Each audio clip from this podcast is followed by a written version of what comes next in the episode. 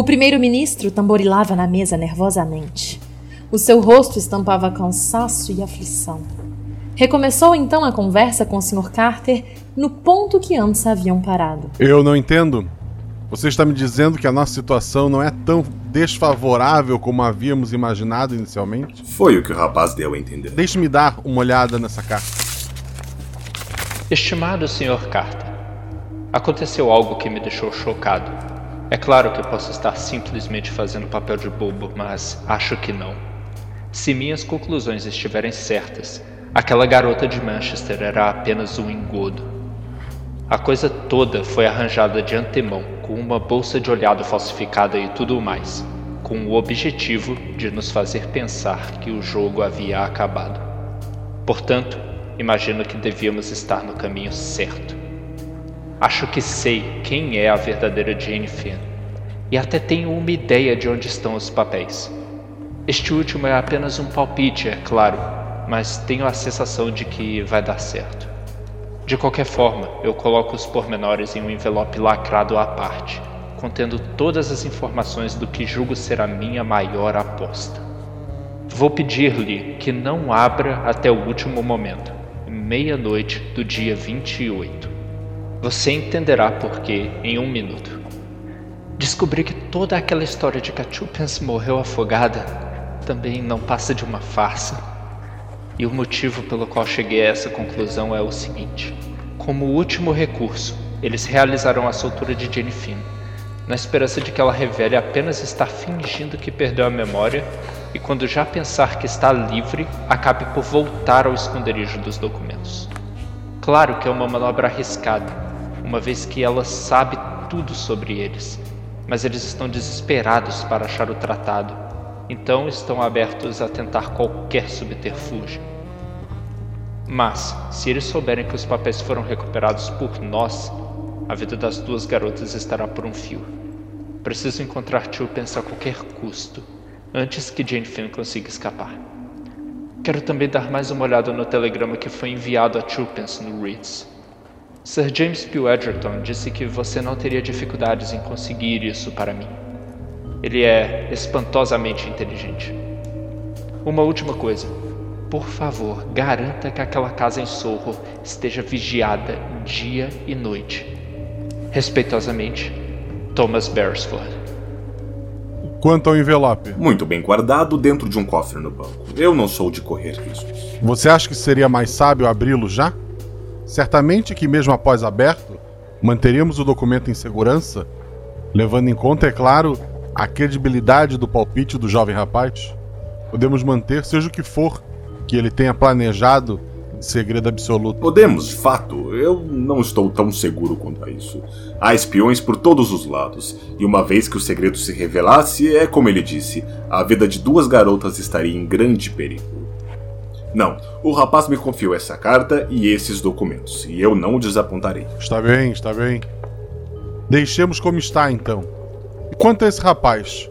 O que me diz dele? Sob uma análise mais superficial, pode-se dizer que é o tipo comum dos ingleses, com um porte atlético e um tanto teimoso. Lento quanto aos labores mentais. Agora, sob uma análise mais detida, é quase impossível tentar enganá-lo com a sua imaginação, uma vez que ele não possui qualquer imaginação. O ponha diante de um problema simples, um dilema simples, e ele levará horas para resolvê-lo. É muito convicto quanto a seus princípios e não há nada nem ninguém que o faça mudar de ideia. A moça não poderia ser mais diferente, mais intuição e menos senso comum. Formam uma boa dupla, cadência e vigor. Ele me parece bastante confiante. Sim, e é aí que eu aposto todas as minhas fichas. Ele é o tipo de pessoa que pouco opina, e quando faz, é porque realmente tem certeza do que fala. E você acha que esse rapaz tem capacidade de derrotar a mente mais brilhante de nossa época? Sim, esse rapaz. Mas por vezes penso ver uma sombra por trás dele. Você quer dizer.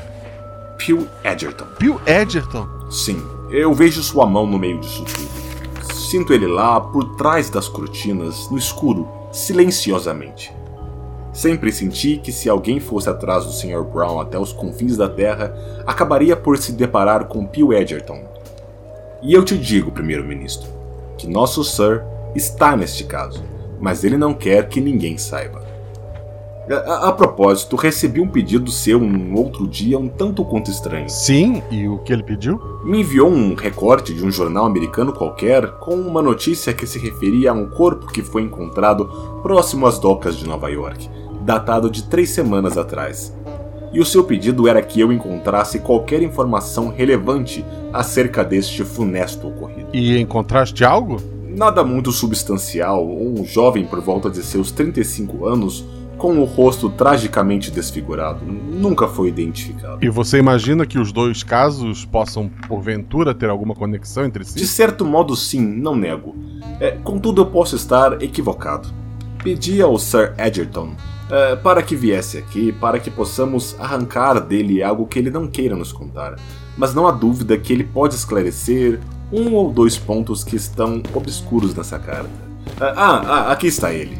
Os dois cavalheiros se levantaram para cumprimentar o recém-chegado. O primeiro-ministro foi acometido de um pensamento inusual. Estou diante do meu possível sucessor. Recebemos uma carta do jovem Beresford. Uh, vocês se encontraram recentemente, eu suponho? Supôs errado. Ele me telefonou. E o senhor teria alguma objeção de nos dizer o que exatamente os cavaleiros conversaram? De modo algum. Ele apenas me agradeceu por uma carta que escrevi para ele. De fato, eu lhe ofereci um emprego. Então ele me lembrou de algo que eu lhe disse em Manchester, a respeito daquele telegrama falso que havia entregado à senhorita Cowley. Eu perguntei a ele se algo desagradável havia acontecido. Ele disse que sim, e que havia descoberto uma fotografia e uma gaveta do quarto do Sr. Hersheimer. Perguntei se a fotografia trazia o nome e o endereço de um fotógrafo californiano. Ele respondeu: Exatamente, sim. Então ele me disse algo que eu não sabia. A moça que ilustra essa foto não é ninguém mais, ninguém menos, que a Net, a moça que lhe salvou a vida. O quê? Exatamente. Eu perguntei ao jovem rapaz, com certa curiosidade, confesso, o que ele fez com a foto que ele havia encontrado. Ele me disse que deixou exatamente onde estava. Isso foi muito inteligente da parte dele. Genuinamente muito sagaz. Ele sabe como usar a cabeça. Aquele rapaz. Eu o parabenizo por isso. A descoberta foi providencial. E uma vez revelado que a garota de Manchester não passava de um embuste, o cenário se revelou outro. O jovem Beresford percebeu essa mudança por conta própria. Sim que eu precisasse intervir. Mas ele se sentiu incapaz de confiar no próprio julgamento quanto ao caso da senhorita Cowley.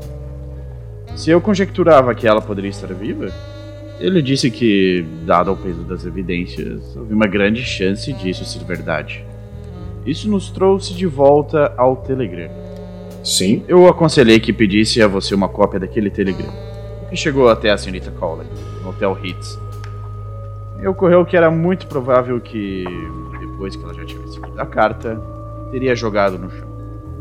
E com isso, dado espaço para que aquele telegrama fosse alterado, de modo a enganar quem quer que o encontrasse depois. É, certo. Venha o quanto antes. Astley Priors, Gatehouse, Kent. Grandes descobertas. Tome. Muito simples e, ao mesmo tempo, muito engenhoso. Nada mais do que algumas palavras alteradas. E pronto. O estrago está feito. No entanto, a pista mais importante passou despercebida. E qual seria essa pista? O funcionário do hotel que viu Tuppence tomar o táxi para o Charing Cross. O Sr. Hersharmer e o Sr. Beresford estavam tão convictos do conteúdo adulterado do telegrama que deram como certo que o garoto havia se equivocado e rumaram para um caminho sem saída. Então, o jovem Beresford está agora. Em Gatehouse, Kent se não estou enganado. E eu me pergunto por que o senhor não está lá também, Sr. Edgerton? Ah, eu estou muito ocupado, cuidando de um outro caso. Pensei terem me dito que o senhor estava de férias. Disso nem eu estava sabendo. Bom, creio que seja mais justo eu dizer que eu estou me preparando para um caso. Mas me diga, Sr. Carter, você não teria mais nenhuma informação daquele camarada americano? Temo que não. Uh, tem alguma importância saber quem ele era? Não posso prová-lo ainda mas afirmo aos senhores que sei muito bem quem ele é.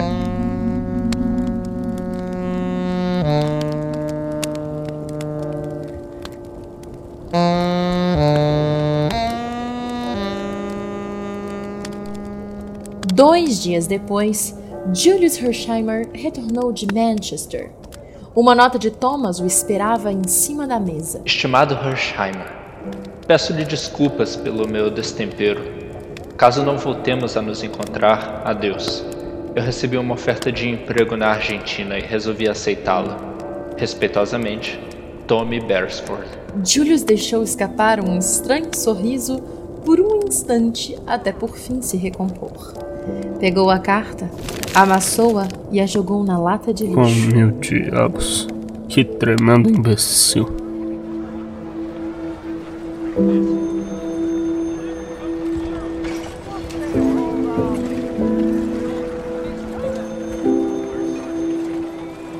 Após telefonar a Sir James, Tommy foi fazer uma visita a South Audley Mansions. Ele encontrou Albert cumprindo seus deveres profissionais e se apresentou sem mais delongas como um amigo de Twopence. Albert relaxou imediatamente. Ah, tudo tem andado muito calmo por essas bandas ultimamente. E a nossa jovem amiga está bem, senhora? É exatamente este o meu assunto aqui, Albert. Ela desapareceu. O senhor não pode estar dizendo que os bandidos a raptaram. Infelizmente estou. Levaram ao submundo? Não, horas. Foi tudo nesse mundo mesmo. É, é só uma moda de dizer, senhor. Nos filmes, os vilões sempre se reúnem em um restaurante, seu covil, no submundo. Será que a mataram? Espero que não. Por falar nisso, Albert, você por acaso não tem alguma tia, prima, avó ou qualquer outra parente que pareça estar prestes a bater as botas? Claro que tenho, senhor. Tem a pobrezinha da minha tia que vive no interior, está mal há bastante tempo e pediu para me ver em seu leito de morte. Ah, muito bem. Então vai lá dar essa desculpa às pessoas apropriadas e me encontre em Charing Cross daqui a uma hora. Estarei lá, senhor. Pode contar comigo. Como Tom imaginara, o pequeno Albert provou-se um aliado valioso. Os dois se hospedaram em uma estalagem em Gatehouse. Albert ficou encarregado da coleta de informações. Ele não teve nenhuma dificuldade. Ashley Priors era propriedade de um certo Dr. Adams. O médico não praticava mais medicina. Havia se aposentado, segundo o estalajadeiro, mas recebia alguns pacientes particulares. Gente com um parafuso a menos, entende o que eu quero dizer? Médico era uma figura popular no povoado, pois ele contribuía com todos os desportos locais. Um sujeito muito elegante e afável. Se ele vivia lá há muito tempo? Ah, há cerca de 10 anos, talvez um pouco mais. O cavalheiro era do tipo cientista. Professores e pessoas da cidade frequentemente vinham visitá-lo. Ele tinha uma casa agitada, sempre cheia de visitas. Não havia sequer uma pista que indicasse ações sinistras. E se tudo não passasse de um enorme engano? Tom sentiu um frio na espinha ao ter este pensamento. Então ele se recordou dos pacientes particulares, os com um parafuso a menos. Ele indagou cuidadosamente se entre eles não havia uma jovem moça dando a descrição de Twopence. Mas não parecia saber-se nada sobre os pacientes. Eles mal eram vistos longe da propriedade. Uma descrição reservada de Annette produziu o mesmo resultado. Ashley Priors era um adorável casarão de tijolos vermelhos, cercado por uma propriedade na qual cresciam muitas árvores, que davam privacidade a seus moradores. Na primeira noite, Tommy, acompanhado de Albert, saiu para explorar a propriedade. Graças à insistência de Albert, os dois rastejaram de barriga no chão com dificuldade, o que fez com que fizessem muito mais barulho do que se andassem de pé. De qualquer forma, estas precauções provaram-se completamente desnecessárias. A propriedade, assim como qualquer casa particular após o anoitecer, não parecia ser vigiada.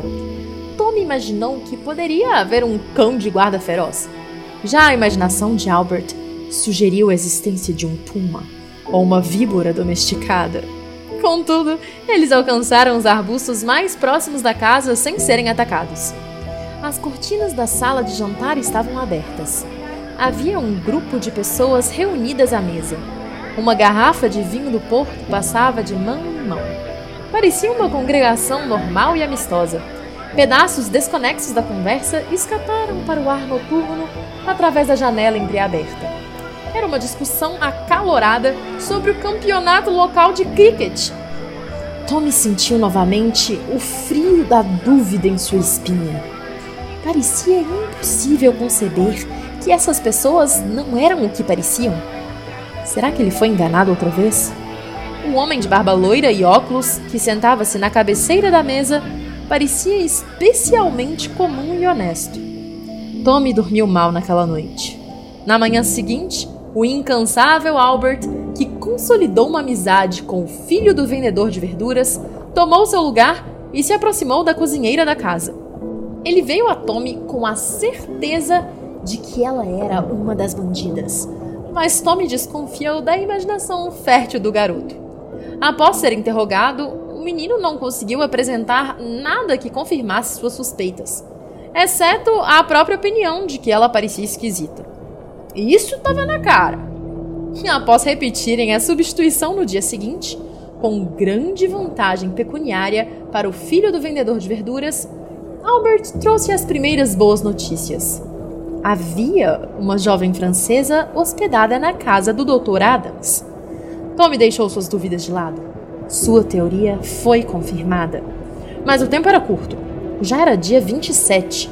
O tão falado Dia dos Trabalhistas seria dia 29.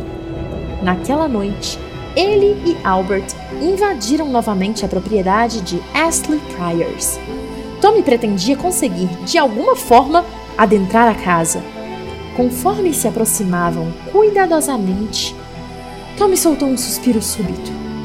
Na janela do primeiro andar, alguém parado entre a janela e a fonte de luz da sala projetou uma silhueta nas cortinas. Era uma silhueta que Tommy reconheceria em qualquer lugar. Tio Pence estava naquela casa. Ele agarrou o ombro de Albert. Fique aqui.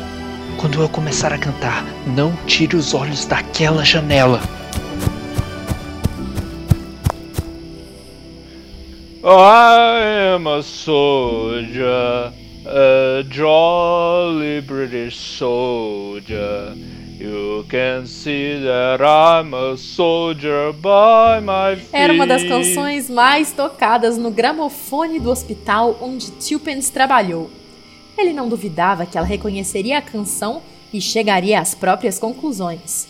Tommy não tinha nada de harmonia na voz, mas o seu fôlego era excelente. A barulheira que ele fez foi aterradora. No mesmo instante, um mordomo impecável, acompanhado de um criado igualmente impecável, apareceram na porta da frente. O mordomo queixou-se. O criado segurou-lhe um dos braços e o mordomo o outro. Eles o arrastaram pela estradinha e para fora do portão. O mordomo ameaçou chamar a polícia caso ele invadisse novamente. Foi tudo feito muito educadamente, com sobriedade e perfeito decoro. Qualquer um acreditaria que o mordomo era um mordomo de verdade e o criado era um criado de verdade.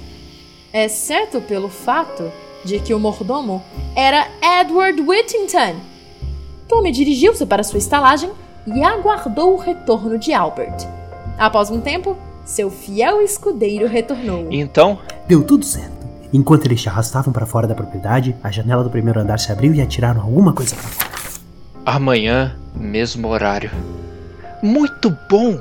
Fizemos progresso. E aí eu escrevi uma mensagem em uma folha de papel, embrulhei uma pedra e atirei para dentro da mesma janela. Ah, o seu zelo pode ser a nossa perdição, Albert.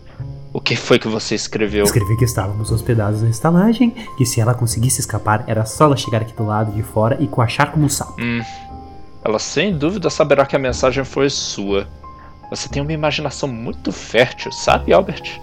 Aposto que você sequer reconheceria o coachar de um sapo, mesmo que o ouvisse. Ah, Ah, desculpe, anime-se. Não tem problema. O mordomo era um velho conhecido meu. É possível até que mesmo que soubesse quem eu sou, apesar de que se sabia, não deixou aparente. Não lhes convém demonstrar desconfiança. Foi por isso que, até agora, foi tudo tão tranquilo para nós. Tommy adormeceu ainda animado. Ele bolou um plano cuidadoso para a noite seguinte. Ele estava confiante de que os habitantes de Ashley Priors não interfeririam em seu plano, até certa altura. Era após este momento que Tommy planejava surpreendê-los. No entanto, perto do meio-dia, sua tranquilidade foi rudemente encerrada. Ele foi avisado que alguém o aguardava no bar. O culpado era um cocheiro de aparência vulgar coberto de lama. Pois bem, meu bom senhor, o que deseja? Isso deve ser para o senhor. O cocheiro ofereceu-lhe uma folha suja dobrada, na qual lia-se: Entregue para o cavaleiro na estalagem próxima a Ashley Priors e ele lhe dará 10 shillings. A letra era de twopence. Ele admirou a astúcia da moça imaginar que ele poderia estar hospedado usando um nome falso. Ele pegou a folha. E os meus 10 shillings? Tommy rapidamente entregou-lhe uma nota do valor e o homem deixou pegar a folha. Tommy abre.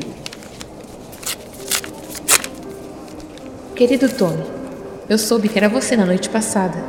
Não venha esta noite. Eles estarão de tocaia para capturá-lo. Eles vão nos tirar daqui pela manhã. Ouvi algo sobre o país de Gales, Hullhead, se não me engano. Deixarei esta mensagem cair na estrada, se conseguir. A Net contou-me que você escapou. Esteja preparado. Atenciosamente, Twopence. Albert, faça as malas, estamos de saída. Sim, sim. Ouviram-se as botas de Albert enquanto ele corria escada acima. Holyhead? Espera. Isso queria dizer que, no fim das contas. Tom estava confuso. Ele começou a ler a carta novamente com atenção. Es espera. Twopence. Two... T-W-O-Pence. Ah. Albert, espera. Eu fui um imbecil. Desfaça as malas. Sim, fui um tremendo imbecil. Mas outra pessoa também foi. E finalmente eu sei quem ele é.